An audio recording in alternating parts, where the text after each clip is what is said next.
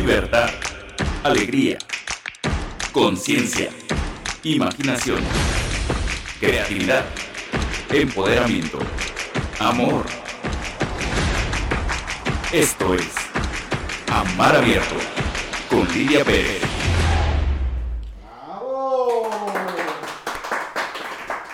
Esto de recibir los aplausos de antemano es un regalo fantástico.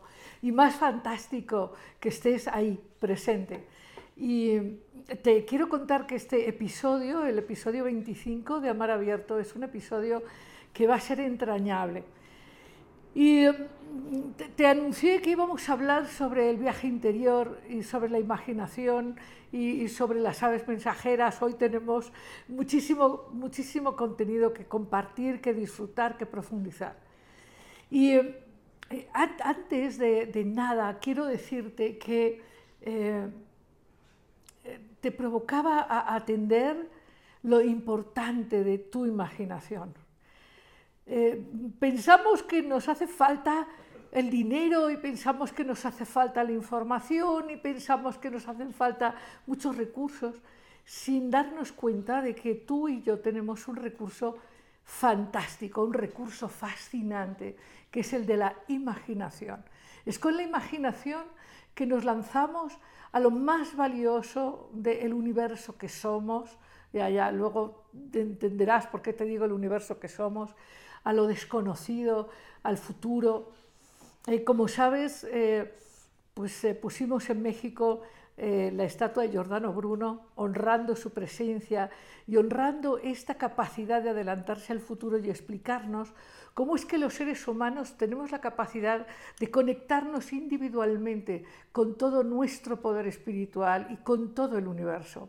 Ahora, esto lo vio él hace 400 años y nosotros apenas, apenas, eh, por supuesto quienes estamos interesados en estos fantásticos viajes, estamos entendiendo la fuerza de su enseñanza, de su mensaje y con él otros, otros muchos que obviamente invitamos a Amar Abierto, porque tú sabes que en Amar Abierto tenemos siempre invitados extraordinarios del más acá, pero también tenemos invitados del más allá. Hoy hemos querido invitar de nuevo a Einstein, porque entre muchas de sus exploraciones y muchos de los eh, conocimientos que entregó y que rompieron miradas y paradigmas sobre la realidad, esta, esta enseñanza de que la imaginación es mucho más importante que el conocimiento. La imaginación nos abre puertas pero yo el día de hoy te quiero decir que este programa está pues muy nutrido de presencias. Está con nosotros la vaquita Inés porque pues nos llegaron muchísimas llamadas y,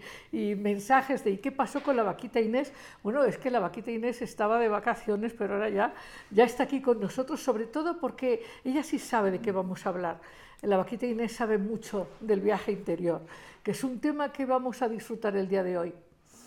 Y hablando, hablando de los valores y de las riquezas de la vida, yo quiero decirte que, que una gran riqueza en la vida es la experiencia de la amistad, la verdadera amistad, esta que está llena de alma, que está llena de, sincronías, que está llena de complicidades en este gran viaje, en estos grandes viajes del alma y del espíritu. Y esto es lo que queremos, eh, capítulo a capítulo, queremos crear una comunidad eh, eh, de gran amistad, en donde podamos compartir enfoques que nos lleven a la expansión, a la libertad, que nos lleven justamente a salirnos de estas visiones reducidas, constrictivas, que, hacen que nuestra vida a veces se vuelva eh, difícil o que la percibamos como difícil o como constrictiva o limitada. En Amar Abierto nuestra propuesta es abrir nuestra mente y poner en juego todas las fuerzas del alma y, por supuesto, la capacidad de viajar. Viajar de manera absolutamente libre y, por supuesto, que gratuita. Para eso necesitamos la imaginación. Es este aspecto del alma que nos lleva a los lugares más insospechados en donde están los, los tesoros, los tesoros más valiosos. De eso es que vamos a hablar hoy eh, hablando de Bruno, y lo traje a, nuestra conversación, porque una de las enseñanzas de Bruno y también de Plotino y, en fin, y de, muchos neoplatónicos. Ahora se va a cumplir dentro de dos días el aniversario de Marsilio Ficino. Marsilio Ficino fue un personaje extraordinario eh, que, logró crear una academia neoplatónica en el Renacimiento y que juntó a muchísimas almas y, mentes extraordinarias y, pudieron entonces retomar y, y, revivir y revivificar enseñanzas antiguas, preciosas, relacionadas justamente con la importancia de cruzar los mundos, de ir más allá de lo conocido, de entender la fuerza de los arquetipos, la fuerza de las imágenes, en fin.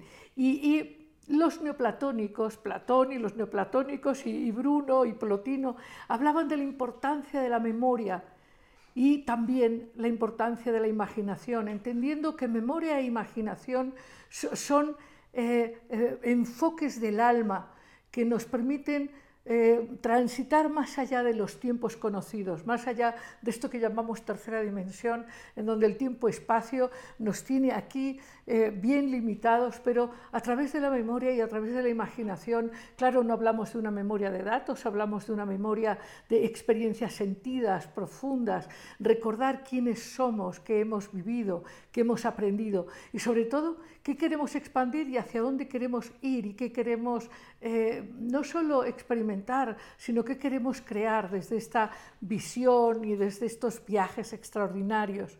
La imaginación eh, tiene una fuerza enorme porque, eh, porque no solamente nos lleva a eso desconocido maravilloso que queremos experimentar, desentrañar y traer a nuestro presente, sino que la, imaginación nos pone en contacto con una fuerza extraordinaria que es la fuerza de la creación, es la fuerza de eso que nos permite crear nuevas avenidas eh, de la experiencia humana, nuevas creaciones de muy diverso tipo. Y esto es eh, lo, que nos entregan los hacedores de mapas nuevos.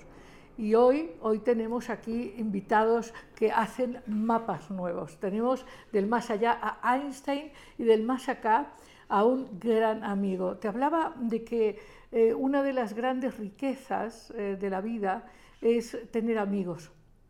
A veces estos amigos los conocemos eh, en nuestra vida cotidiana y, resuenan en nuestra alma y nos acompañan por siempre. A veces estos amigos son de tiempos pasados, a veces son estos que honramos y con los que resonamos, como por ejemplo puede ser Einstein o Bruno o Jung, en fin. Eh, lo que sí es importante es esta capacidad de conectarnos desde el alma y experimentar una forma de unión extraordinaria. Hoy, pues vamos a empezar nuestro programa y vamos a hablar abiertamente, vamos a iniciar nuestra sección de conversando abiertamente con un gran amigo, un gran hermano del alma, Luis Manuel Merino. Es un gozo, es un gozo tenerte presente aquí en este encuentro de Amar Abierto y como te decía, es, es fantástico poder experimentar la resonancia, resonancia profunda de la amistad. Hoy es para mí un honor y es un gozo y es una alegría estar con mi amigo Luis Manuel Merino en la presentación de un extraordinario libro que se llama En lo profundo de sí. Y este texto es eh, fantástico y entre otras razones me, me, dije, quiero invitarte porque esto que has escrito es muy valioso. me pareció muy, muy valioso y sobre todo la dedicatoria que me hiciste llegar, súper conmovedora, muchísimas gracias. Tantos años, tantos años. tantos años, más, más de 30 años, ¿no? 30 años de conocernos, de conversar sobre los temas de los grandes viajes, los viajes no ordinarios, los viajes a lo desconocido, la espiritualidad auténtica, realmente apasionante eh, cada vez. El asunto es que mm, te comentaba que cuando yo leí el libro me recordó novelas emblemáticas. Te cuento. En, los, en, los, primeros años, de, bueno, en los años 60, 70, pero aún antes, eh, se puso de moda una novela de Bulwer Lytton, este escritor inglés, este esoterista, que escribió una, novela que se llamó Zanoni. Zanoni es un buscador del misterio, un buscador de la iluminación, eh, un buscador de los secretos esotéricos.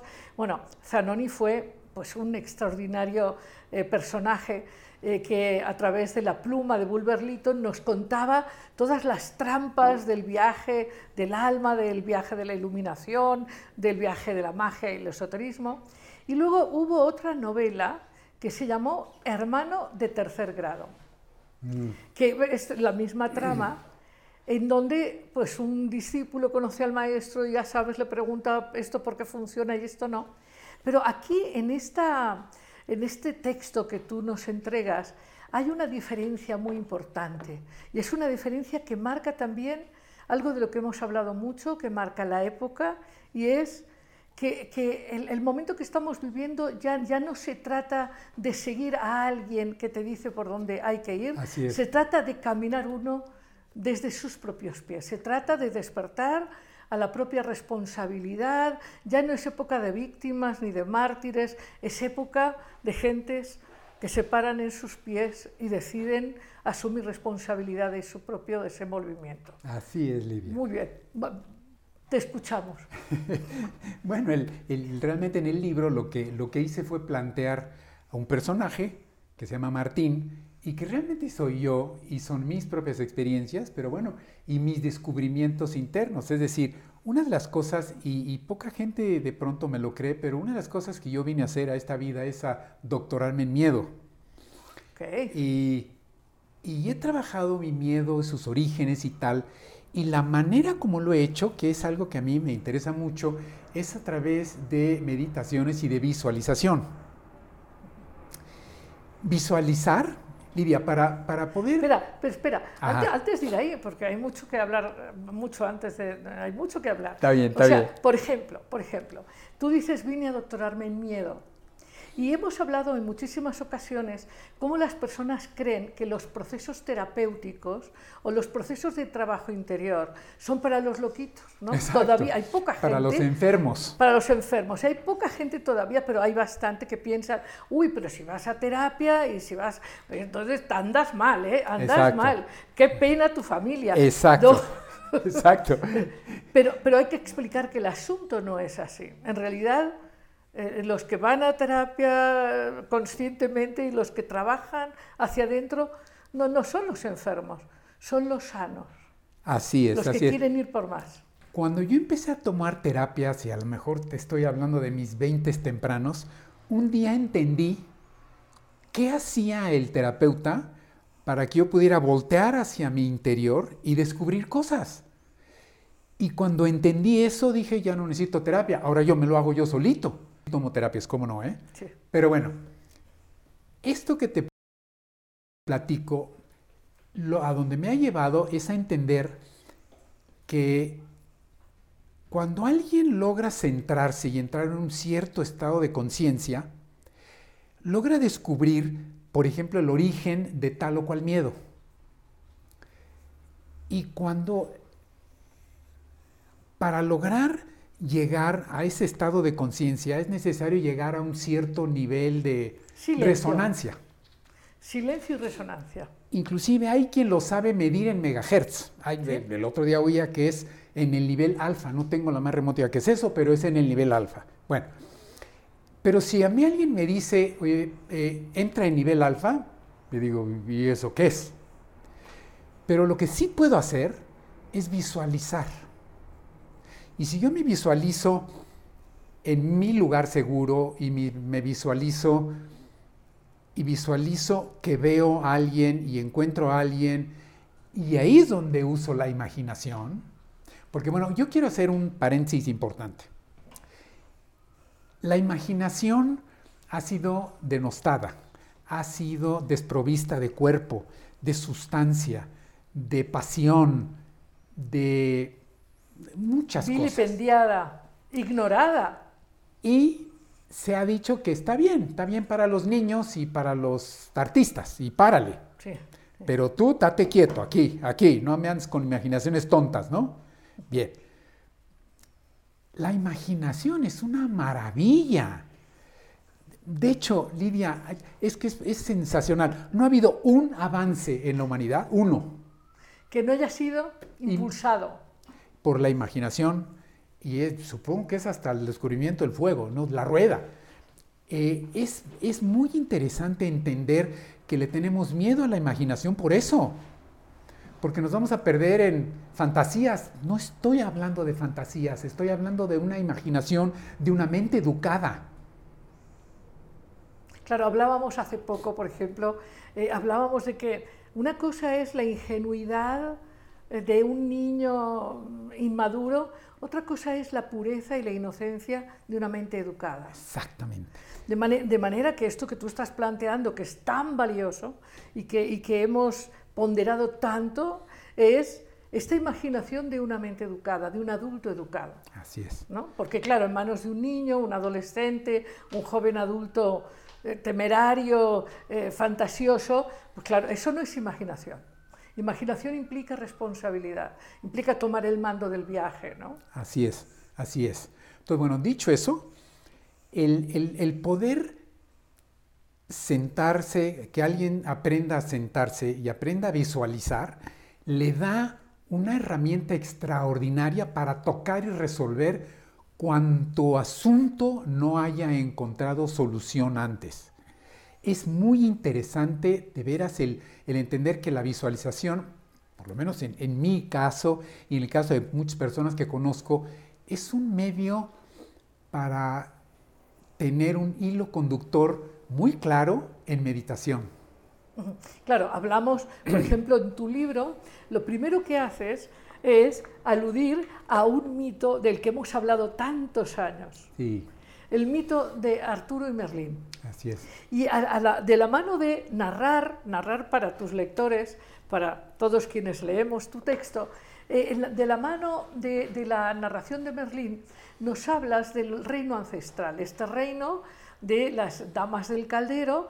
Vamos a recordar un poco el mito para que, ¿no? O sea, si quieres empezar a, narrar un poquito el mito, para, para, explicar cómo hay un vínculo entre el humano, Merlín el humano, y Merlín el, el, el, duende Merlín, ¿no? y, y, cómo hay una conexión con ese otro mundo misterioso de las hadas, de los elfos, ese mundo ancestral que guarda mucho misterio, mucho amor, mucha sanación, ¿no? Ese mundo boscoso, umbrío, misterioso, ¿no? Pero cómo, cómo justamente una cosa que trae Merlín y que entrega a Arturo y, por eso se hace Camelot y todo lo demás, una cosa que trae es esta memoria, hablando de memoria e imaginación, esa memoria del saber olvidado que abre todas las puertas, ¿no?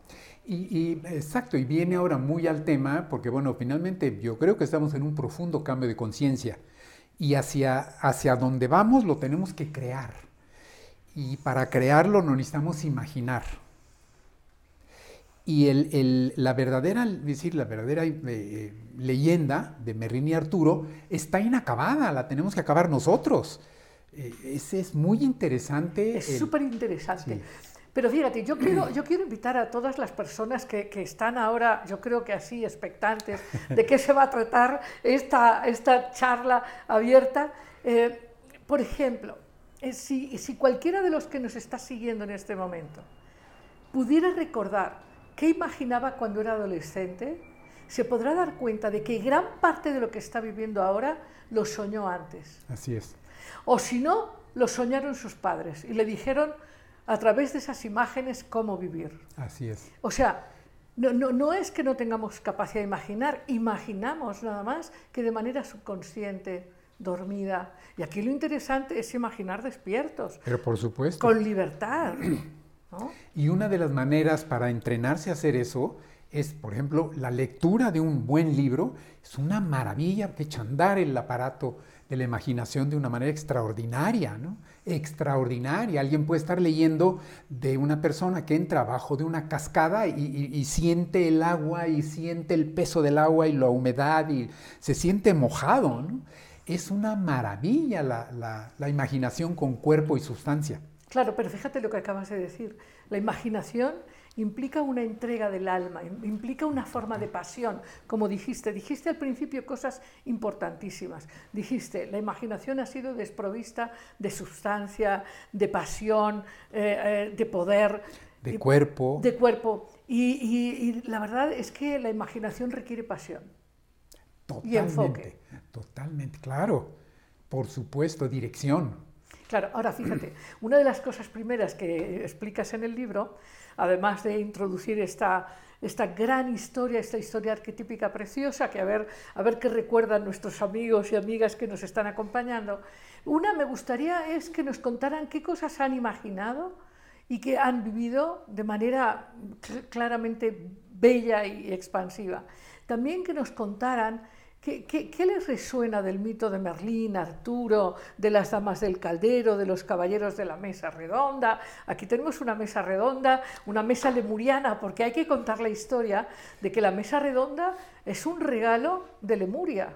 Esto para los que les interese el tema de estas narraciones fantásticas, ¿no? Así es. Así Aquí tenemos una mesa redonda también, ¿no?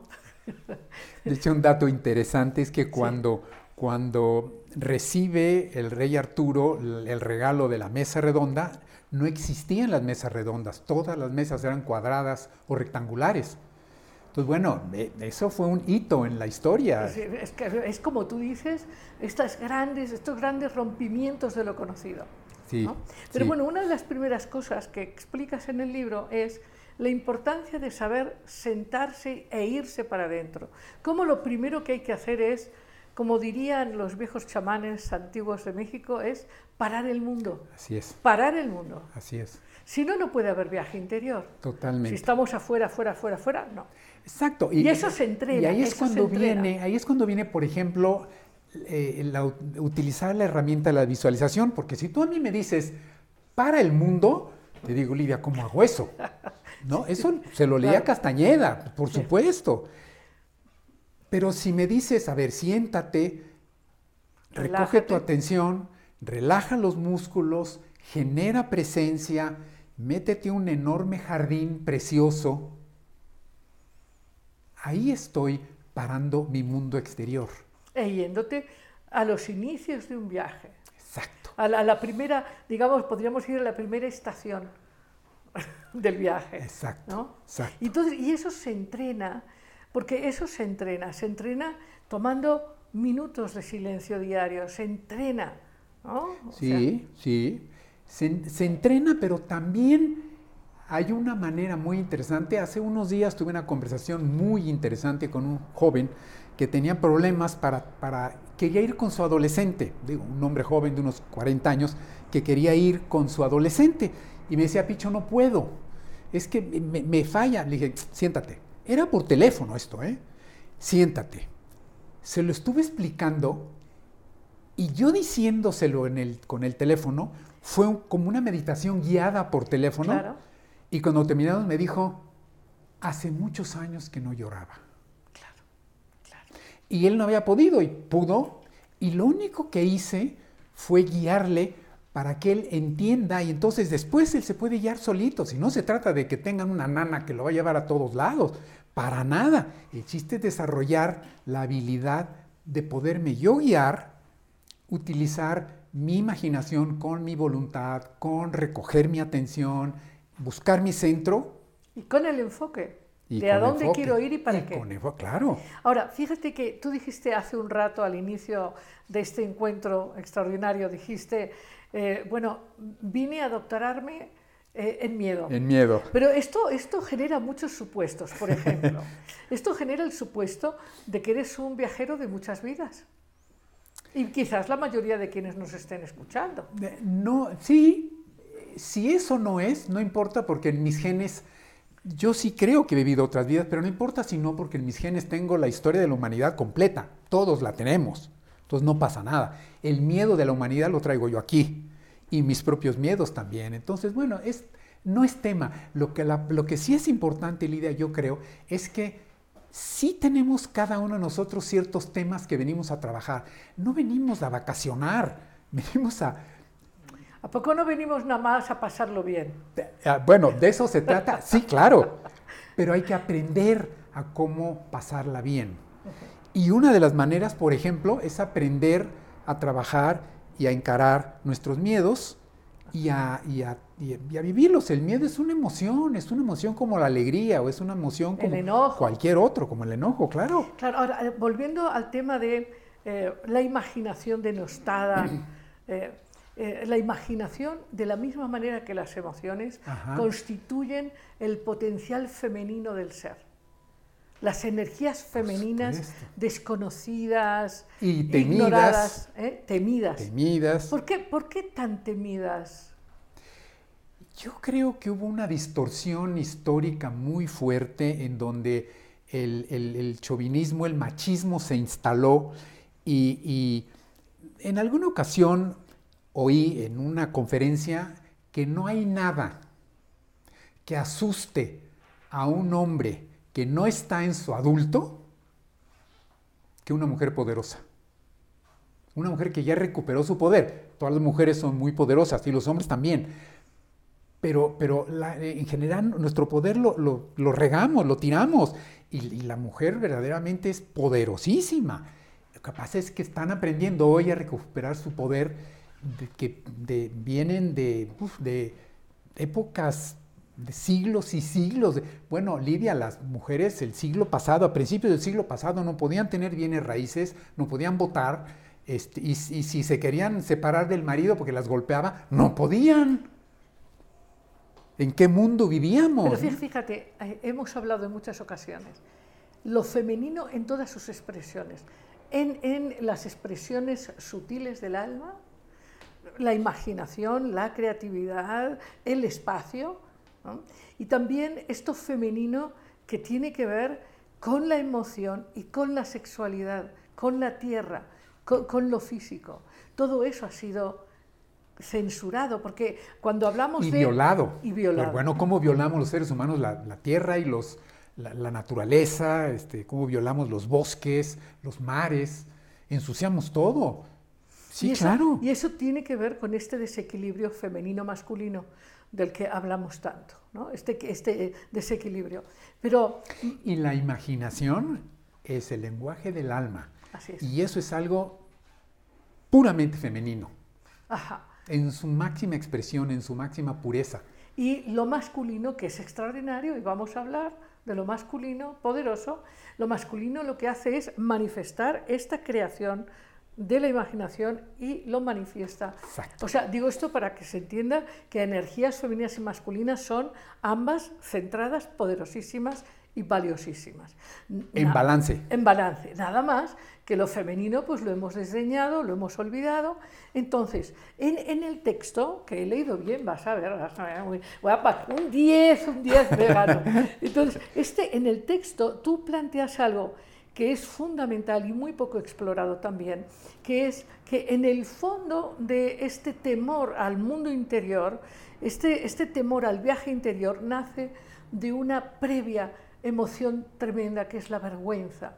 Así es, ¿no? así es. Y, y mencionas de hecho a John Bradshaw en, esta, eh, en esto que fue una gran contribución de explicar a las mayorías, los que están interesados, cómo es que este mundo interior que descansa en la vergüenza eh, m- m- genera heridas en nuestros niños, adolescentes, adultos jóvenes. Y la importancia de ir a sanar eso antes de ir a estos otros ámbitos de nuestro yo interior. Sí, sí, la vergüenza implica que, que- que- y además todos la tenemos. Es decir, yo quiero hacer un paréntesis porque todos tenemos vergüenza. Eso no es, y no es ay qué pena contigo, no.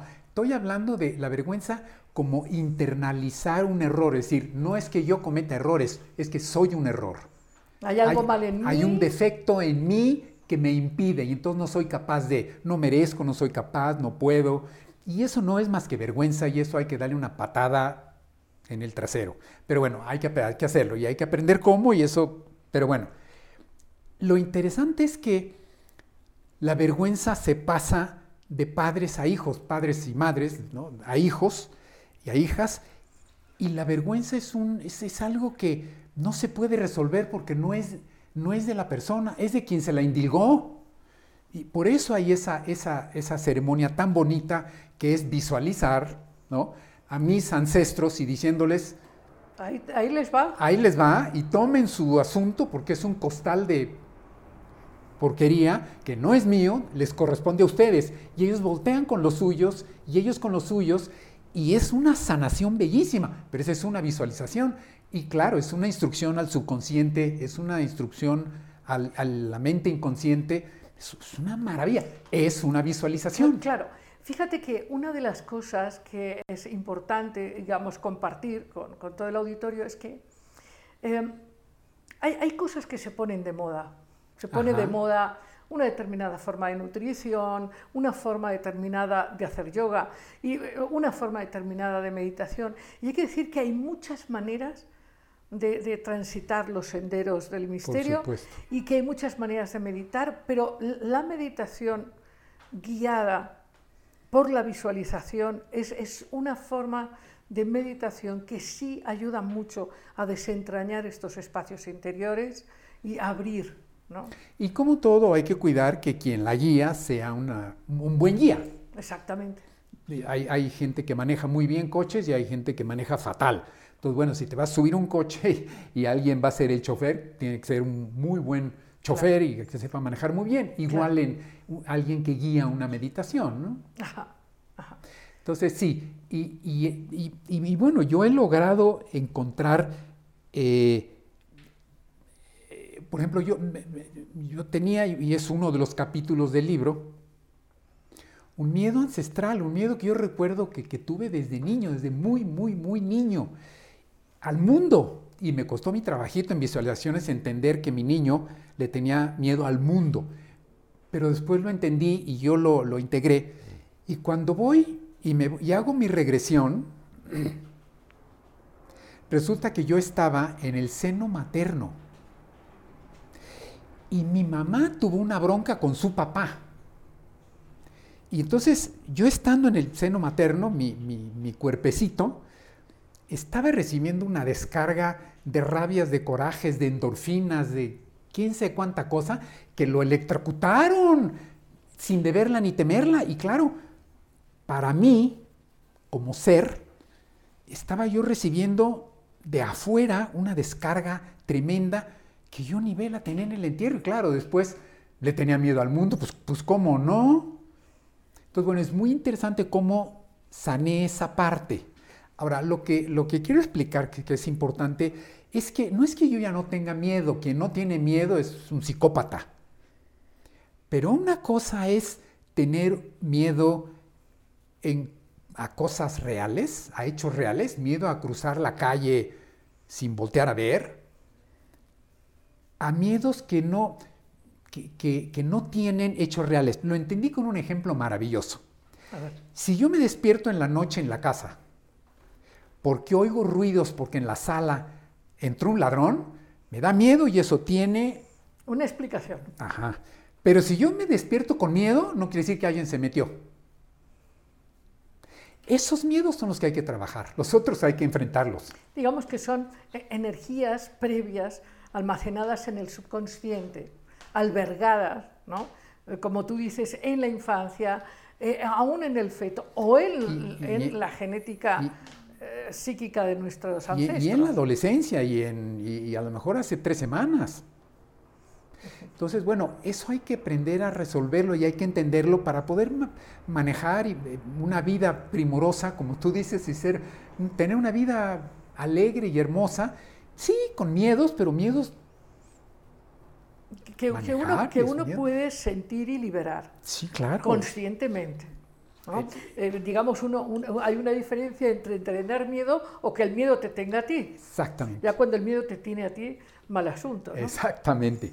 Ahora, fíjate que en, en, esta propuesta, tú cuando hablas, por ejemplo, yo, lo primero que quiero decir al auditorio es que tu libro es un libro que, que tiene una cualidad... Eh, muy importante, que es la, la, cualidad de la vulnerabilidad, la cualidad de, de, la intimidad generosa. Porque tú en el libro hablas de experiencias muy íntimas y muy profundas, eh, que son estas eh, que, que, que, has ido experimentando en este viaje interior. En algunas ocasiones le decía yo a mis hijas que el haber escrito ese libro y, y cuando lo publiqué, Lidia, salí del closet. O sea, de veras es, es balconearme. Uh -huh. Pero en última instancia, y no pasa nada, este soy yo, con, con todas esas dificultades y esas... Y, y, y, esos grandes descubrimientos, y esos descubrimientos. Y esas grandes experiencias sí. extraordinarias, sí. ¿no? Sí, sí, sí, sí, sí, sí.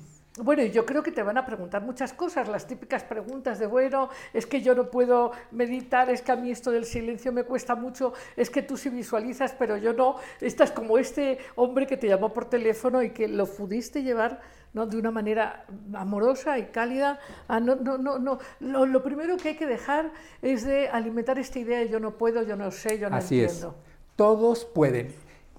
Yo soy un pelado común y corriente. Si yo puedo, Lidia, cualquiera puede.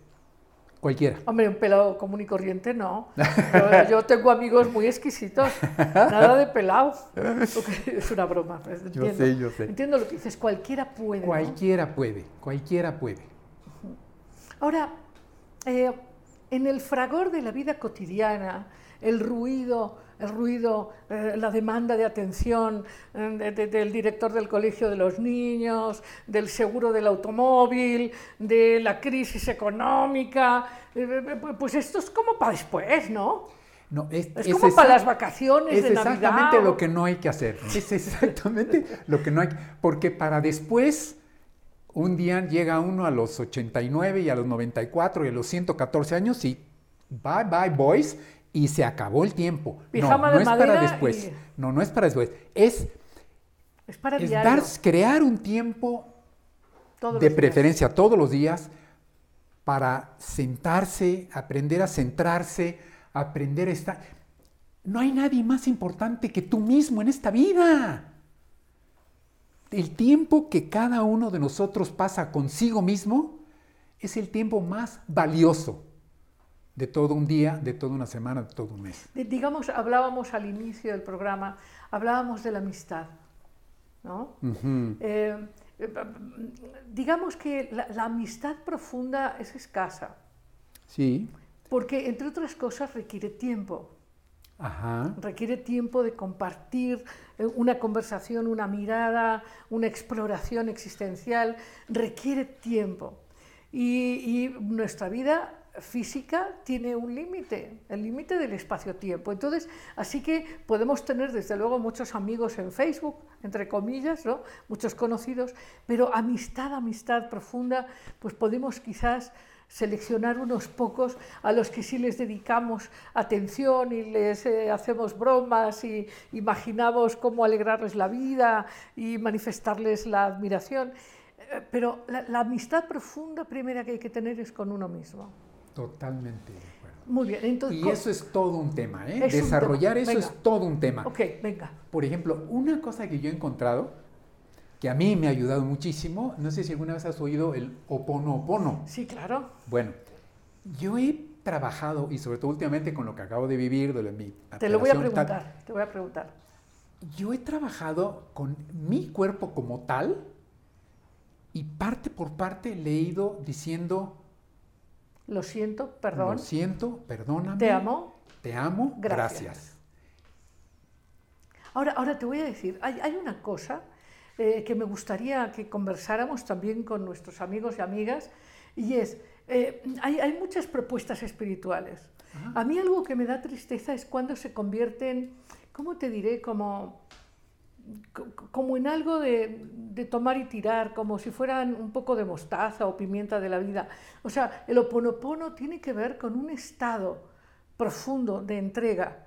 Porque si tú te pones a repetir, lo siento, te amo, gracias, es como, hola, guapo, ¿cómo te quiero? Sí, no, no, Es bueno. como los besitos estos Por eso- sociales. por eso, fíjate, en- eh, hubo, hubo gente que me dijo, oye, Picho, estás, estás, ¿no estás exagerando un poco al principio de cada Capítulo. capítulo, cómo hablas de cómo te rela- bueno, cómo Sí. Martín se relaja y tal? Ya.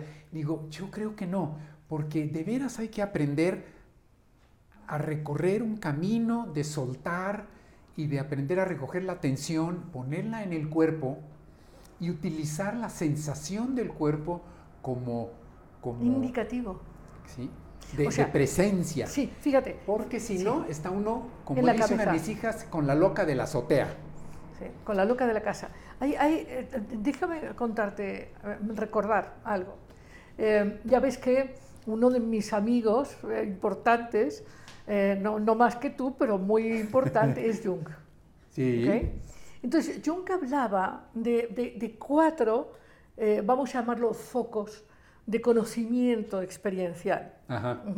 Uno, uno de estos focos, la intuición. Es decir, ah, eh, otro, el conocimiento intelectual, la capacidad de razonar. Otro, eh, la capacidad emocional, sentir, esto lo siento, qué es lo que estoy sintiendo. Y otro, la sensación. Y uno de los temas en el proceso de ser completos, de ser íntegros, de, de- de abrazar energías femeninas, masculinas, conscientes, inconscientes, de armar todo ese puzzle del yo soy, es justamente entender que tú, yo y cualquiera de los amigos, amigas que nos están escuchando y que están participando con nosotros con su presencia y sus preguntas y comentarios, es que todos tenemos una función que es la más desarrollada en nosotros. Puede ser la función intuitiva o la mental o la emocional o la sensitiva. Y, eh, parte del asunto es desarrollar la que no tenemos desarrollada, o sea, pa- parte del viaje y creo que esta función que tú hablas, que es la función de entender las señales del cuerpo, en este viaje hacia el interior es fundamental. fundamental. Porque el, otra vez, si yo digo, por ejemplo, que mi imaginación me doy cuenta que, que no tiene cuerpo, ¿cómo le doy cuerpo a la imaginación? Ese es un rollo acá. Le doy cuerpo sintiendo mi cuerpo. Y después puedo sentirme caminando en un prado, con lo- con- sin zapatos, sintiendo el pasto y la humedad del piso, y mi sistema neurológico Lo percibe como real. lo percibe como real y es una experiencia real. Bueno, y efectivamente, efectivamente, el, el movimiento del cuerpo, yo, yo suelo hacer con grupos de trabajo y demás, Ajá. suelo hacer una práctica de movimiento psicocorporal, danza y movimiento que permite ir bajando las emociones al cuerpo y, y- y eso tiene unos impactos enormes Enorme. enormes. Y efectivamente, como tú decías, las visualizaciones, las buenas visualizaciones, claro que generan experiencias tan vívidas como las físicas o más. O más. Para muestra un botón, te platico lo, lo que Uf. viví con lo de mi... No, no, no, no, te lo voy a preguntar ahora. Pero, pero antes, eh, resulta que nuestros eh, compañeros eh, de Amar Abierto nos están haciendo preguntas. Y Edgar lo va a decir con voz muy alta para que lo escuchemos acá muy bien. Sí, hay algunos comentarios, muchos saludos. Por ejemplo, eh, Leo Arellano dice: Saludos, maestra Lidia Pérez López, aquí en Amar Abierto, con la mente abierta. Muchas gracias. Saludo al invitado de hoy, Luis Manuel Merino. Eh, Carla Camoncita nos ayuda mucho compartiendo el contenido a todos sus, amigos, eh, que todos hagan lo mismo, darle en compartir. Renata dice: La imaginación es el primer paso para la materialización. Eh, Margarita Padrón dice muy buenas noches, excelente programa. Renata vuelve a comentar y dice, he aprendido que la naturaleza, especialmente los animales, es la mejor brújula para darte cuenta de si estás siendo coherente con tu imaginación. Eh, Verónica Díaz dice, buenas noches, interesante el tema, muchísimas gracias y saludos al invitado. Luna Lucy dice, repitan por favor lo que dijo el invitado. No hay nada más que asuste a un hombre inmaduro que una mujer. Esa es la pregunta que quiere que le respondan. Eh, también Margarita dice, excelente, Margarita Padrón, muy buen tema, excelente. ¿Qué es el poder? Pregunta ella. Eh, Lucy dice, wow, yo también tenía miedo a la vida, por eso me quería ir de monja, pero trabajé en eso, claro, con mucha ayuda. Comenta Joel Torres, dice, los miedos son eh, todos sin excepción, hay que trabajarlos y resolverlos. Eh, Ana Castañón dice, yo muchas veces he tenido miedo a decidir y me cuesta mucho trabajo hacerlo. Margarita dice, el miedo tiene sus beneficios. Hace otra pregunta. Silvia Guzmán dice, es muy importante atrevernos a mostrarnos vulnerables. Eh, también dice Joel, si no controlas esos miedos, de pronto vienen los problemas de ansiedad y depresión. Eh, Arenas dice, y un amigo psicólogo me dijo, decidir también es una decisión. Citlali comenta, el miedo es parte del instinto de supervivencia. Joel vuelve a, comentar haciendo eh, referencia a su comentario anterior. Yo muchas veces me visualizo o veo algo, con el tiempo se vuelven realidades muy bonitas. Carla Camoncita dice, el silencio es una manera de meditación, lo hace como pregunta. Eh, Ana dice, ¿hasta qué nivel es saludable el miedo? Hace una pregunta Ana Castañón. Silvia Guzmán, ¿cómo desarrollar la amistad con uno mismo en medio de un ambiente de, de autoexigencia? La amistad es profunda y sanadora, dice Carla. Manifestar nuestras emociones con movimientos corporales es muy interesante. Eh, José eh, Ramírez Páez dice saludos al entrevistado Luis Merino, magnífico invitado de lujo el día de hoy. Fernanda Rivera dice es muy interesante el cual podemos, eh, en el cual podemos expresar lo que sentimos con movimientos corporales. Lanzamos una encuesta, hay que mencionarlo, que nos ayuden a contestarla para hacer la interacción más atractiva, en la que preguntamos, ¿conoces el poder de tu imaginación? Y la gente hasta el momento dice, el 59% dice que sí, el 18% dice que no, y el 23% dice no lo sé. Y una más pregunta que lanzamos también es eh, si recuerdan sus miedos y que nos compartan sus experiencias, por supuesto. Y dice una, Lu- Luna dice, sí, miedo al embarazo. Víctor dice que tiene miedo a la oscuridad. Otro comentario que dice que le tiene miedo a las películas de terror, en especial a la de Calimán. Y Silvia Guzmán dice, sí, tenía fobia a las serpientes cuando me di eh, la oportunidad de experimentar el miedo, buscar su origen u enfrentarlo y pude así superarlo. Son algunos comentarios que nos han dejado la gente en redes sociales y bueno, esperamos que sigan escribiendo. Sí, y queremos, queremos agradecer la participación. Por favor, acompáñennos, su presencia nos importa mucho. Y también que nos ayuden a expandir esta comunidad, porque estamos, estamos co-creando una, una avenida de expansión de conciencia, todos juntos, tú, yo, todos. Luis Manuel Merino, estás apuntando muy atentamente eh, estas preguntas. Eh, no sé, ¿cuál es la primera que Bueno, hay- quisieras? si, si hay una que quisiera corregir, este, alguien lo preguntó y la, acerca de la mujer que recupera su poder. La- el, el- como lo escuché y que me hizo mucho sentido, es que una mujer que recupera su poder asusta todas las partes de un hombre Desempoderada. salvo su adulto espiritual. Es decir, asusta a su niño, asusta a su adolescente, asusta a su adulto joven, asusta a las partes que no están equilibradas y, y, por supuesto, pues, por eso que las quemaban por brujas. Pues eran mujeres poderosísimas. Por supuesto. Entonces, bueno, es, esa es la- Andamos con ajos por ahí. Así- esa es la frase, esa es la frase completa. Y bueno, alguien comentaba que si el miedo tiene beneficios. Y bueno, el miedo, como cualquier emoción, tiene un lado luminoso y un lado oscuro. A lo mejor el lado luminoso es más pequeñito, pero bueno, no importa, lo tiene. Eh, alguien que no tiene miedo, nada de miedo, es un psicópata. Es un agente inconsciente, ¿no? Totalmente. Exacto. Entonces, bueno, eh, yo sí, yo sí sacaría a colación de que la única emoción que no, la única emoción que no tiene lado luminoso es la culpa. Y eso porque la inventamos nosotros. Eso es una. Eh, no es una emoción, es un engendro. Exacto, exacto. Es, no, es- es una, es, una, es como una especie de, eh, de, de tumor emocional, crea- creado por pe- pensamientos y creencias eh, alimentados de una emoción que sí es real, que es la vergüenza. Y La vergüenza u otras cosas. u otras cosas, ¿no? Sí.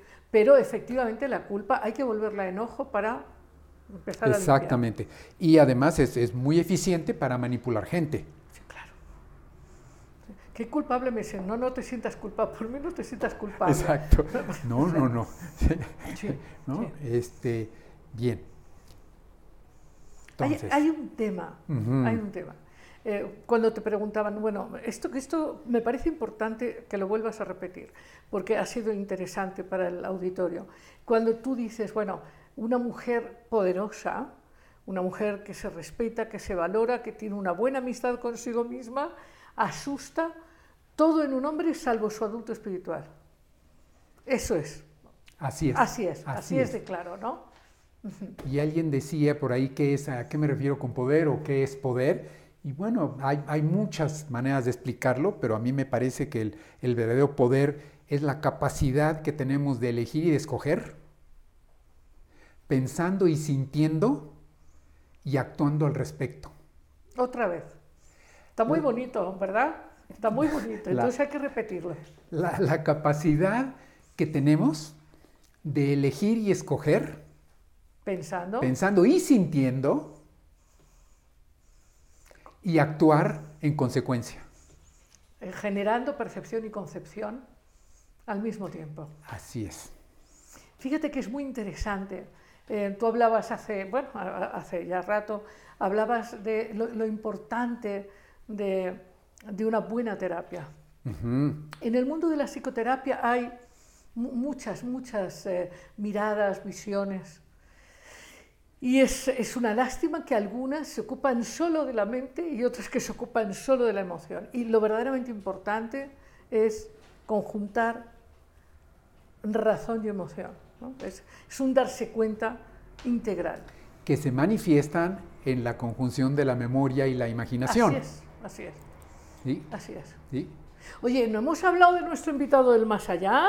Ah, hombre, hombre, que nos está regañando. A mí ya, me está, ya me está recorriendo aquí por, por la columna vertebral un regaño de a ver qué pasó, aquí estoy yo también. ¿no? Esa, esa, sí, él, a mí me parece, bueno, no sé si sabes, la revista Time todos los años saca el personaje del año, ¿no? Y, y, después resulta, no sé si eso lo hizo antes, pero cuando se terminó el siglo pasado, sacaron el personaje del siglo. Y fue Einstein su frase, esta, esta, frase que tú tienes atrás de ti, que la imaginación es más importante que el conocimiento, fue una frase que estuvo muy escondida.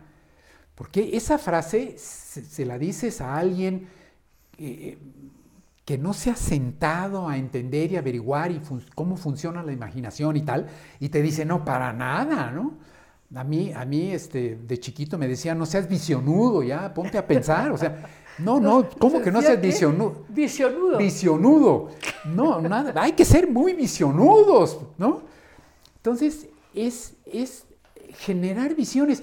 Einstein descubre la teoría de la relatividad, porque, esto es literal, ¿eh? porque se imaginó montado en un rayo. Es, usó su imaginación. Y cuando, cuando te metes al tema, tú ves cómo lo tuvo que imaginar para que cuando va a una cierta velocidad, pues cómo le... Es, es una maravilla. La imaginación de este hombre era extraordinaria, ¿no? Y su espíritu místico. Porque quizás la mayoría de la gente desconoce, o quizás algunos desconocen, que tenía una gran vocación por lo misterioso y lo sagrado. Sí, sí. Él quería averiguar, al final de su vida quería averiguar qué estaba pensando Dios. Ajá. Maravilla. Digo, aunque suena rarísimo, es muy interesante, ¿no? Sí, miradas interesantes. Es fascinante el, percibir el impacto tan enorme que tienen los seres comprometidos en su vida con algo más que sobrevivir. Sí. Ahora, fíjate, estaba yo pensando, ahora que hablabas de la importancia de imaginar y demás, estaba yo pensando cómo a veces en la prisa y en el fragor de las batallas que hay que obviamente soltar, eh, cuando tú corres, pum, pum, pum, te levantas y haces y vas y vienes. En, realidad e, esa experiencia es totalmente mecánica. Es, es, como si fueras como, como en un rebaño ¿no? al punto del barranco. O sea, vivir de manera mecánica es muy destructivo. El, no poder ver hacia dónde vas y por qué tomas la decisión y qué elecciones tomas, hablando del poder como la capacidad de tomar una elección desde el pensamiento y el sentimiento, ¿qué es lo que quiero y cómo lo quiero y cómo, cómo elijo y cómo me comprometo y esto sí y esto no. Desarrollar, por ejemplo, el hábito de que antes de dormir, cinco minutos o diez minutos te sientas en, tu cama y te relajas, sueltas y sientes y metes, recoges tu atención y sientes tu cuerpo y sueltas el día como lo puedas imaginar y después hacer en la mañana lo propio, es un hábito extraordinario, te cambia la vida. Te voy a gastar una broma. Depende de quién tengas al lado. Es muy difícil, es muy difícil. Porque te le abrazas. bueno, entonces es, es, fantástico dar estos tiempos y creo que es importante esto de no pensar que habrá un momento en la vida en donde esto hay que hacerlo, sino empezar con pequeñas elecciones. Quizás esta de revisar el día, Em, como hacer como con un sedazo cuáles han sido las miradas, los sonidos, los impactos que realmente hacen que valga la pena ese día. ¿no? Sí. O, el simple hecho nada más de sentir, de ver, yo, lo, yo, yo la práctica, yo, yo nada más siento mi cuerpo, siento la cabeza, siento la columna vertebral recta, siento los hombros, los brazos, siento mi, mi, mi cavidad pélvica, la caja torácica, nada más. Lo demás se ordena solo. El espacio interior, ¿no? El caldero, Exacto, exacto. el famoso caldero. ¿no? El caldero sagrado. Así anda- andamos tiene. cargando un caldero sí, ahí. Sí, Oye, y, y bueno, pues puestos a esto, no sé si has apuntado algo que quisieras enfatizar. Yo quería ahora preguntarte, eh, gracias al regalo de la vulnerabilidad, que nos cuentes cómo acabas de atravesar una experiencia eh, muy difícil, mu- muy difícil, digamos, un diagnóstico de salud muy fuerte, ¿no? Y, y cómo has tenido que trabajar justamente en este mundo interior para poder sanarte sin, sin soltar la toalla, sin quimioterapia. sin, quimioterapias. Este, sí, en el, el- cáncer tuve un tumor que me lo quitaron ahora en julio pasado. Y, y hubo dos cosas muy importantes, varias cosas, pero bueno, uno fue, fui muy arropado por mi mujer y mis hijas, muy arropado, y eso verdaderamente me hizo toda la diferencia. Eso es una. La cirujana hizo un trabajo exquisito sacando el tumor con todo y todo. Hizo un trabajo de limpieza maravilloso.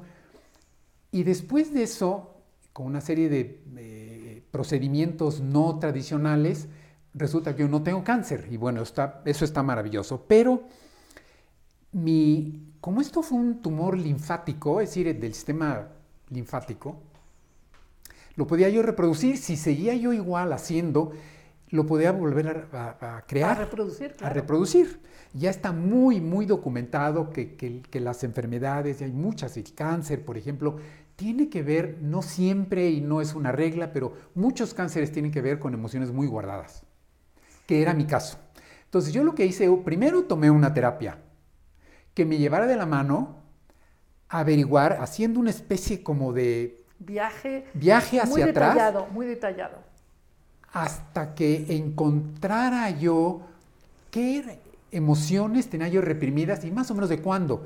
Y efectivamente empecé a trabajarlo, después yo ya solo lo hice, empiezo a trabajar con visualizaciones, voy con mi adulto joven, con mi adolescente tardío, 20 tempranos, y Lidia encontré un cúmulo enorme de una mezcla tremenda de pasión, reprimida por supuesto, porque Pasión erótica. pa- pa- pasión, rabia, que implica mucha impotencia y, energía sexual.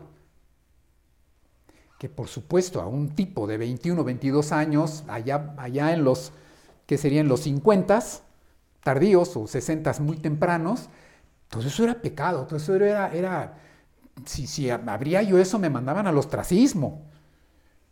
Entonces me costó mucho trabajo contactar a mi adulto joven y que lo soltara. Fue un triunfo, porque tenía terror soltarlo, porque todo su, su entorno se iba a reventar. Claro, significaba su muerte. Entonces lo pude liberar, pero lo interesante es que yo, de hecho yo no lo liberé, yo de 71 o 72 años, lo liberó él, de 20 y pico años, porque él estaba atrapado en una burbuja de tiempo-espacio. Y es como para encontrar las llaves perdidas, no los puede uno buscar abajo del farol en la noche, hay que ir donde los... Bueno, pues eso es lo que hay que aprender a hacer.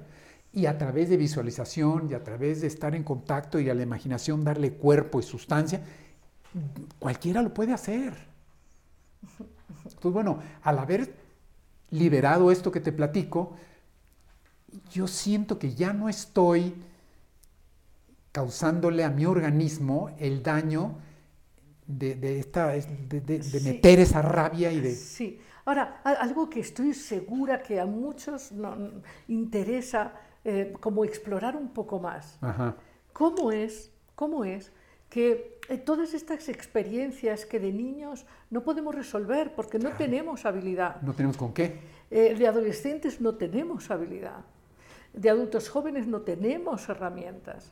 Eh, ¿Cómo es, desde tu mirada, que, que todas estas eh, palabras calladas, amordazadas, to- todas estas eh, inquietudes cercenadas, Ajá. esta sexualidad castrada que genera, hablábamos hace nada de la culpa, la vergüenza, ¿no? Entonces, eh, todo esto que se vive, no, no, no solamente como no lo puedo hacer, no lo puedo pensar, no lo debo sentir, sino no lo puedo experimentar, me lo tengo que guardar. Expresar. Ajá, no lo puedo vivir ni expresar, lo tengo que guardar, ¿no? y ya es cuando hace mucho daño. Una emoción no expresada hace mucho daño. mucho, aunque sea el amor. Aunque sea el amor, pero por supuesto, cualquier hay- emoción. hay que expresar las emociones. Sí. Esto, es, esto es un tema constante Mira, en Amar de- Abierto. eh, eh, déjame responderlo eh, en- eh, y además lo platico en alguno de los capítulos del libro. Cuando yo contacto por primera vez a mi niño como de unos 4 o 5 años, que tenía mucho miedo, y era miedo de él, no mío, y, yo lo sentía, obviamente, subo las escaleras y me lo encuentro, él abre sus bracitos y yo no, yo nada más le abrí los brazos, lo abracé y los dos lloramos juntos. Nada más, no se necesita nada más. A- Ahora, fíjate, algo, algo que, eh, pues bueno, acompañando pacientes y demás, eh, eh, ves que eh, las personas cuando empiezan el viaje interior, empiezan a crearse esta oportunidad de sanarse, eh, de entender que claro que su realidad tiene que ver, eh, su realidad exterior con su mundo interior y empiezan a trabajar. Muchas veces cuando van hacia el encuentro con el niño o el adolescente, se sobreidentifican. Por ejemplo, tú ahora dices, voy, me encuentro con mi niño y, y- y nos encontramos y, y, bueno, en el libro relatas tu experiencia de yo soy tuyo futuro, etcétera, y hay un abrazo y hay una conmoción que es de, de ti, de tu adulto espiritual y que es de tu niño. Pero a veces hay, hay personas que se sobreidentifican con el niño. Totalmente de acuerdo. ¿No? Pero es, pero eso hay que aprender a hacerlo, eh, hay que aprender a, a- a separar y a, a pesar de que somos uno, mi niño y yo, obviamente, este, es que, Lidia, es como lo que platicábamos hace alguna, algún tiempo, yo tuve que aprender a sentir dolor y separarlo de, de- de mi autolástima, de mi pobre de mí porque lo tenemos como mezclado, no, son dos cosas diferentes y una no es sana. La autolástima no es sana. Para nada. Para nada. Y sentir el dolor real, emocional, mental o físico es muy sano. No, no estoy diciendo que hay que... No, no, no, no. El, promoverlo, dolor, ¿eh? el dolor real, porque la lástima lo que hace es generar una forma de gelatina falsa. Exactamente. Entonces, de esa misma manera, aprende uno a decir, ok, aquí está mi niño, pero yo soy el adulto espiritual. Y él es parte, digamos, de mi yo menor. Claro. Y, y- y- y- y lo escucho, pero el que dirige mi vida soy yo, Sí. el adulto. Ajá. Yo el es- adulto. Claro, es interesante, claro. Eh, la mayoría de la gente dirá, bueno, pero es que somos mucho más y tenemos una parte luminosa, espiritual, Por supuesto que la trascendente, tenemos, ¿no? claro. que le podemos llamar yo superior, este, la luz propia, como cada cual lo quiera llamar. Eh, pero claro, para poder acceder a estas partes más iluminadas, para poder eh, tocar el inconsciente personal con toda su sombra y toda su luz, es, es importante eh, desarrollar primero esta capacidad de sanar las viejas heridas que nos llevan al pasado. Porque hay, un asunto aquí muy, muy interesante, hablabas del oponopono, es la importancia de soltar el pasado.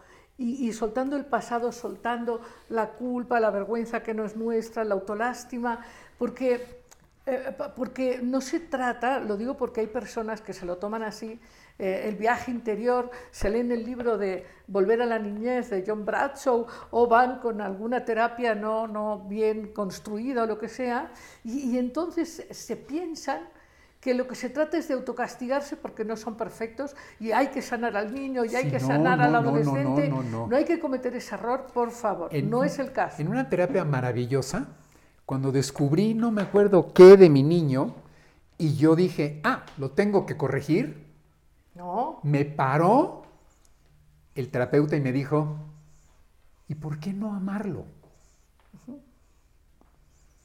Me paró el mundo. ajá. Dije, ay, güey. Perdón, pero dije, ay, güey, tienes razón.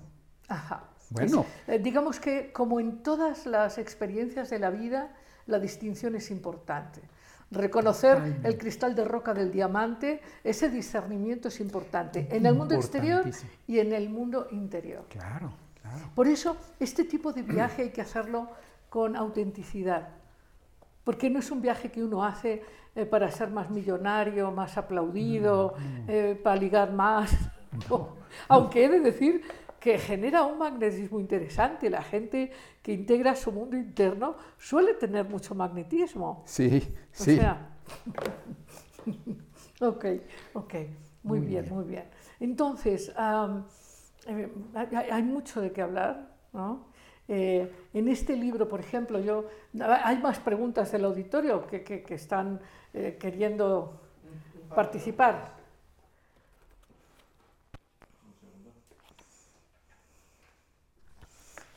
Preguntan, ¿cómo enseñar o aprender a liberar y expresar emociones reprimidas? Es una pregunta que hace Silvia. Eh, Fernanda pregunta, ¿cómo sabemos si tenemos emociones reprimidas? Es otra de las preguntas que hacen aquí. Este, pues, saludos muchos al invitado. Eh, por ejemplo, dice Margarita, dice, agradezco mucho a la maestra Lidia, me ha apoyado en muchas ocasiones con su frase, busca la paz mental, aceptando tu realidad. Eh, son algunas preguntas que están haciendo. Me encanta que la imaginación nos lleva a descubrirnos a nosotros mismos, a los demás, saca lo mejor de nosotros para adaptarnos a la realidad. Carla pregunta, ¿qué pasa cuando la imaginación se estanca? Es otra de las preguntas que hacen. Eh, excelente programa, nos comenta Oralia Ramírez. Gracias maestra por su presencia y por su excelente invitado y mucho por aprender y llevar a la práctica para al fin aceptarnos y amarnos en todas nuestras dimensiones. Julio Ruelas dice, el miedo es temor y el temor es lo contrario al amor. Ana Castañón saluda en YouTube y Víctor Villeda también saludan eh, al programa y bueno, están siguiéndonos por aquí. Son algunas de las preguntas que hacen. Eh, Hombre, muchísimas gracias a, a Víctor, a todos. Muchas, muchas gracias. Y bueno, estoy segura, estoy segura, Luis Manuel Merino, que están disfrutando enormemente. Preguntan el nombre del libro. Ah, claro. En lo profundo de sí, que luego vamos a hablar de cómo conseguirlo y todo, estén bien atentos. Pero, ¿qué crees? El otro día me preguntó una, una mujer temeraria que se va a casar, este, eh, creo que la próxima semana, no sé qué, y me decía, bueno, yo, mi, mi- mi yo lo tengo muy bien trabajado, yo ya he sanado mi niña, y me- pero ¿y, y- y- y si, y si el elegido no? ¿Eh? ¿Qué Sí, vamos a hacer sí. eh, con los fantasmas del elegido? Sí, la, cuando las parejas, cuando las parejas no crecen en pareja, se hace un desaguisado ahí. Ajá, ajá. Un desaguisado. Sí. Eh, eh, Es como encontrarse en el metro, pero en direcciones diferentes. es una broma, estoy gastando una broma. ¿eh? Estoy- eh, ya veis que una cosa que me encanta es gastar bromas, Sí, ¿no? sí, sí, sí. Y, y, em, em, en fin, em, yo quisiera seguir hablando, pero te han preguntado cosas y nos han Sí, preguntado cosas. Por sí, ejemplo, em- ¿cómo saber que tengo emociones reprimidas? No te lo preguntes. Alguien, alguien, alguien comentaba cómo, cómo trabajarlas. Debe haber varias maneras de hacerlo, varias, pero una de ellas muy eficiente es, si yo tengo una emoción reprimida, que era mi caso de mis veintitantos años, es mucho más fácil, según yo, me puedo estar fallando durísimo, pero es mucho más fácil ir a esa época para que salga, porque si, está, si tengo emociones reprimidas, eso sucedió antes. Al- por alguna razón las tapé, las reprimí, no podía expresarlas, no sabía cómo, eh, me metí en un lío si las expresaba.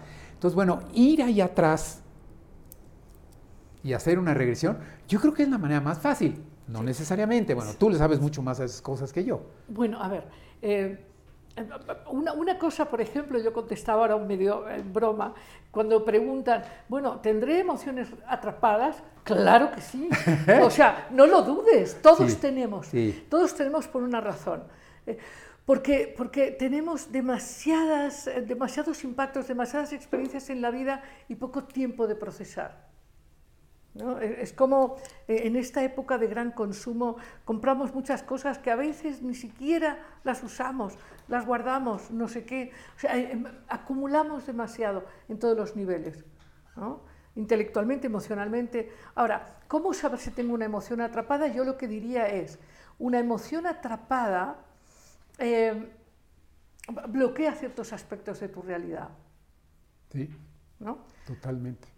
O sea, una emoción atrapada, digamos, tú has dicho cosas muy claras y muy sabias y muy profundas y con una gran experiencia. Eh, un gran maestro que tenemos todos es la realidad, la vida, eh, tus relaciones, tus procesos. Cuando algo no camina, cuando algo se bloquea, cuando hay irritabilidad, cuando hay demasiado sueño, eh, cuando hay demasiado insomnio, eh, cuando no puedo estar presente y disfrutando, eh, cuando efectivamente me asusta todavía la vida, cuando fantaseo que, que el mundo se va a acabar, cuando me va mal siento que el mundo es terrible, pero cuando me va bien siento que no va a durar. O sea, ahí hay emociones. Totalmente. Emociones que alimentan creencias viejas, que este es un tema que hemos hablado, cómo las creencias son, son como, como, como precipitaciones de emoción. La creencia. Eh, una de las creencias terribles es la creencia que mencionabas hace un rato, la creencia de hay algo mal en mí, a partir de esta, eh, de esta diríamos, contaminación de vergüenza, sí. De vergüenza de las generaciones anteriores. Fíjate que en, alguna ocasión eh, leí eh, una explicación que me iluminó muchísimo en relación a las creencias, porque bueno, nosotros vivimos con un entramado de creencias tremendo, pero además las necesitamos. Pero lo que no nos enseñan es a observarlas y escogerlas y elegirlas. Una creencia es una percepción de realidad enraizada en pensamientos y emociones. Congelados. Congelados. Fíjate. Pero es una percepción de realidad, no es la realidad. Es una percepción. Ahora, hablando de imaginación, yo mm. invito ahora a todos nuestros amigos y amigas aquí a que vean todo lo que les rodea. Todo. Nosotros aquí tenemos a Neptuno, ya sabes, el Poseidón magnífico, que es el rey aquí del inconsciente profundo, del mar abierto, y tenemos estas preciosas plantas. Bueno, todo lo que hay aquí, inclusive la vaquita Inés, nuestra preciosa vaquita Inés, que ya sí sabe de estos viajes interiores, eh, todo eso ha sido imaginado. Todo esto. Todo. Todo. Todo. Todo ha sido imaginado. No hay nada, porque cuando las gentes dicen, no, pero es que yo no puedo, yo no sé, no, claro que sí, claro que sí, nada más que a lo mejor imaginas de manera repetida lo que consideras posible.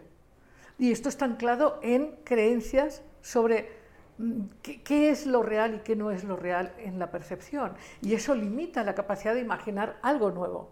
Totalmente. De acuerdísimo, de acuerdísimo. Y una de las maneras para desatorar la imaginación es con un buen libro. Este. con ¿Por e- qué? Con ese o con, este? oye, con para que te amen. Para que te amen, este, imaginación para vivir con alma, ¿no? Inspiración sí, sí. para vivir con alma, e, el secreto de la abundancia. El secreto de la abundancia. Pero hoy, hoy estamos presentando en lo profundo de sí.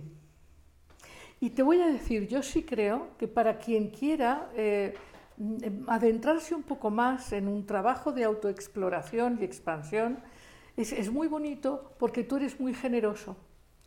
Realmente es un libro muy generoso, es muy vulnerable y tú vas guiando mm, capítulo a capítulo e, estos territorios, vamos a decir estas estaciones del tren de lo interior, del viaje interior, vas explicando cómo y cómo, cómo lo has hecho y qué te ha pasado y es una referencia muy generosa, muy clara. Pero aquí ahora hay que ver cómo conseguir en lo profundo de sí de Luis Manuel Merino de Villasarte. Bueno, el libro está en amazon.com y amazon.com es no .com.mx. Lo tuve que publicar a través de amazon.com porque es la única que tiene la posibilidad de impresión bajo demanda. Desafortunadamente amazon.com.mx no la tiene. bueno, ni modo. Algo, esto es interesante, es una elección. Hablando de elecciones, es interesante porque tú dijiste, yo no quiero que estén apilados en una bodega, yo quiero que sea impresión bajo demanda. Así es, así es. Este, es muy importante el cuidar los, los árboles, este, no el dispendio, entonces sí, es impresión bajo demanda. Entonces, bueno, y, y también está en Kindle, es decir, hay, hay quien lo puede bajar y entonces no tiene que esperarse a que En le Amazon, llegue. Eh, En amazon.com, ahí está también en Kindle. en Kindle. O sea, tienes que abrir una cuenta en amazon.com. No, pero no, ni siquiera tienes que abrir una cuenta. Nada más te metes a amazon.com, buscas eh, el, el título, Luis Manuel Merino, en lo profundo de sí, lo compras, pones tu tarjeta o pagas con PayPal y te llega, no necesitas cuenta. Ok. Es facilísimo hacerlo. Ok, ok. Ent- Entonces, ni cuenta hace falta. No, yo sí tengo una cuenta, pero no se Ok, necesita. ok, pero entonces hay que diferenciar que eh, la cuenta que cualquiera de nosotros podemos tener en amazon.com.mx no hay. No, ahí no está ni mencionado. Vale, entonces amazon.com. Muy bien. Entonces, yo ahí lo compro y ¿cuánto me va a costar? El, el libro cuesta 10 dólares Sí, poquito. y el envío cuesta casi 8. Está bien. Pero te cuesta lo que cuesta un libro a precio Si muy vas a accesible la en- libre- la- en cualquier librería. Sí, cualquier librería, eh, este, un libro te cuesta 300 y pico de pesos, sí. Bueno, yo te quiero felicitar muchísimo. Muchas gracias, Lidia. Y bueno, Es- me arropas con tu amistad. Sí, es, es, un- es una gran eh, expresión de un camino precioso. Gracias, Lidia. Y muchísimas, muchísimas felicidades. Bueno, todos podemos ver, o sea, la, la- la- la preciosa energía, la viveza, la vivacidad, y, y nadie diría que hace apenas unos meses, poquitos, tres meses, estabas pasando por un Sí, profundo... tuvo duro, tuvo duro. Tuvo duro, pero muy liberador, Sí, profundamente liberador. gracias, Muchísimas Lidia. gracias. Gracias. Y, bueno, ya saben, en lo profundo de sí, amazon.com. Y vamos a Cuentos sin cuento. Hoy tengo una historia preciosa. Esto es Cuentos sin cuento. Y hoy tengo una gran historia. Como sabes, eh, los cuentos, los cuentos de hadas, los cuentos zen, los cuentos tradicionales son, son una voz que le habla a, tu alma, al hemisferio derecho, a esa parte en nosotros que aprende de manera directa, de manera intuitiva, emotiva, en fin. Y, y hoy tenemos una historia preciosa. Es una historia que pasó hace mucho tiempo en un pueblo marino. Y en este pueblo había un mercado muy grande donde había muchísima gente que traía y llevaba cosas, pero justo en ese trasiego de mucha gente había sentada en una esquina una mujer que lloraba amargamente. Y lloraba y lloraba. Y un hombre, un anciano, un misterioso anciano que llegó a ese pueblo por primera vez, reparó en esta, en esta mujer y se acercó y le dijo, mujer, ¿por qué lloras tanto? Ay, es que, es que no me quieren. ¿Cómo que no te quieren? No, mi suegra no me quiere y, las hermanas de mi marido no me quieren. Pero mujer, ¿pero por qué piensas eso? Es que piensan mal en mí. Tienen muy malos pensamientos, me va a hacer mucho daño. Yo, yo sé que esto enferma, piensan mal de mí, no sé qué hacer. Entonces este anciano, este precioso anciano, le dijo, mujer, tú tranquila, ¿quién te ha dicho a ti que los pensamientos malos te van a hacer daño? Todo el mundo lo sabe, que los pensamientos malos hacen daño. No, no, no, no, no, no todos, déjame que te explique. La verdad es que el mundo de la mente funciona con muchas avenidas, con muchos hilos. Los pensamientos van y vienen, van y vienen, van y vienen, pero los pensamientos, para que verdaderamente tengan impacto, tienen que anidar. ¿Por qué? Te explico. Resulta que los pensamientos son llevados y traídos por las aves mensajeras. Hay dos tipos de aves mensajeras. Hay unas que son blancas y que llevan los pensamientos positivos. Y hay unas que son negras y se encargan de llevar los, pensamientos negativos. Pero hay una característica importante en este misterioso mundo de la mente. Las aves negras que llevan pensamientos negativos necesitan ocupar el lugar de otra ave negra que está en el lugar de la gente que va a recibir el pensamiento negativo. Así es que no puede quedarse, no puede anidar si no hay un pensamiento negativo que le deje lugar. Es decir, Si tú no tienes pensamientos negativos, las aves, las aves negras no pueden anidar. Lo que tienen que hacer es volver al lugar de donde surgieron. Las aves blancas, en cambio, las aves blancas tienen una capacidad de estar donde ellas quieren y pueden anidar en el campo mental de quien sea. Así que tú no te preocupes, no hay un solo pensamiento negativo que vaya a hacerte daño a menos que tú tengas pájaros negros, que tengas aves negras en tus líneas de campo mental. Así que no te preocupes más. La mujer había dejado de llorar estaba sorprendida, le sorprendió, ¿y este viejito por qué me dice estas cosas? Pero ella seguía, de todas maneras, sin llorar, seguía rumiando y le decía, pero ¿y entonces la magia negra? ¿Y, entonces no es verdad que hay gente que te puede hacer cosas feas? El viejito le dijo, no, te podría explicar mucho más, mucho más de cómo funciona este mundo precioso que está lleno de hilos. Son hilos de colores, son hilos muy, impresionantes y, y estas aves que te cuento viajan de una manera muy veloz. Pero yo te puedo asegurar que para que un pensamiento negativo que alguien te mande tenga impacto en ti, es solo posible si tú tienes pájaros negros que dejen su lugar para que llegue ese otro. Pero como tú creo que eres una buena chica y tienes pensamientos muy positivos y solo tienes aves blancas en tu campo mental, puedes estar totalmente segura que nada de eso te va a pasar. Es más, estoy seguro que en este momento, gracias a tu bondad, tus cuñadas y tu suegra apreciarán tu bondad y serás muy querida. Y colorín colorado, este cuento se ha acabado. Cuida tus aves mensajeras. Y nos vemos muy pronto, el próximo jueves. Un abrazo. Libertad, alegría, conciencia, imaginación, creatividad, empoderamiento, amor. Esto fue Amar Abierto con Lidia Pérez.